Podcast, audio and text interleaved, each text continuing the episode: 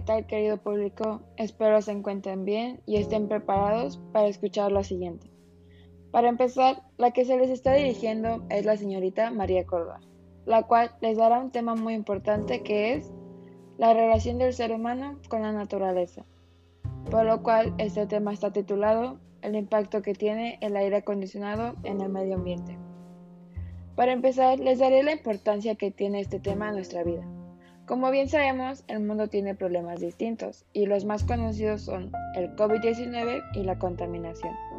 Por lo cual empezaremos diciendo que la contaminación se debe a las acciones del ser humano, como por ejemplo las altas temperaturas de los meses de verano hacen que muchos opten por encender el aire acondicionado, una alternativa que permite reducir un par de grados las temperaturas de nuestras casas, pero que a la larga contribuya a generar más calor en el exterior. Una casa puede llegar a tener entre uno o cuatro aires acondicionados, que son los más comunes en utilizarse y que tienen consecuencias importantes. La principal razón del cualquier hablar de este tema es el consumo de electricidad, lo que emite más CO2 a la atmósfera y agrava el calentamiento global. Otra razón es el efecto invernadero que se produce porque estos gases no permiten que la luz del sol atraviese la atmósfera, aumentando la temperatura de la Tierra por su absorción y reemisión de energía. El excesivo uso del aire acondicionado puede traer efectos negativos a la salud.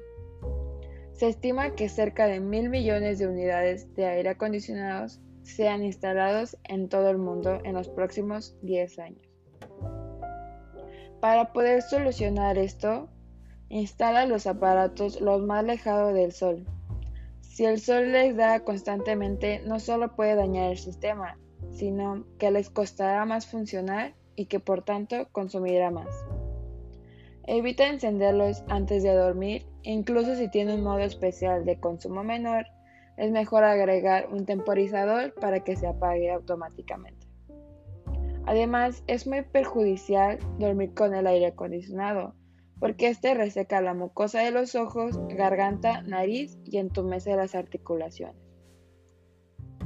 Limpia el aparato regularmente, ya que los filtros de aire, cuando están sucios, obligan a la unidad a consumir más energía para poder enfriar. Existen diversas alternativas al aire acondicionado que queremos darte a conocer en este post. Y es que es una manera de refrescarse respetando el medio ambiente. Para empezar, lo más lógico para no vivir calores extremos es trabajar para frenar el cambio climático, ya que si no lo hacemos, la temperatura de la Tierra será cada vez más alta. Estas alternativas son los ventiladores. Son la manera más popular y económica de bajar la temperatura del ambiente, sin variar el nivel de humedad de manera agresiva para nuestras vías respiratorias. Pueden utilizarse como fuentes de energía renovable, siendo su consumo de energía bajo. Refrescarse de manera natural. También pasarnos el agua por la nuca, la parte interna de los codos, las axilas y las ingles. Es la mejor manera de refrescarse.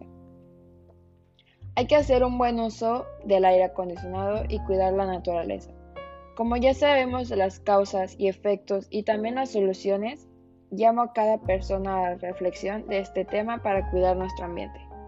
Todos los integrantes de la familia pueden ayudar a esta causa y cambiar nuestro mundo. Y aquí les dejo una pequeña frase. Cuida el medio ambiente, cuida nuestro futuro. Llamo a cada una de las personas para que reflexionen y que nos ayuden a cuidar nuestro ambiente. Gracias por escuchar, nos, nos veremos en una próxima oportunidad.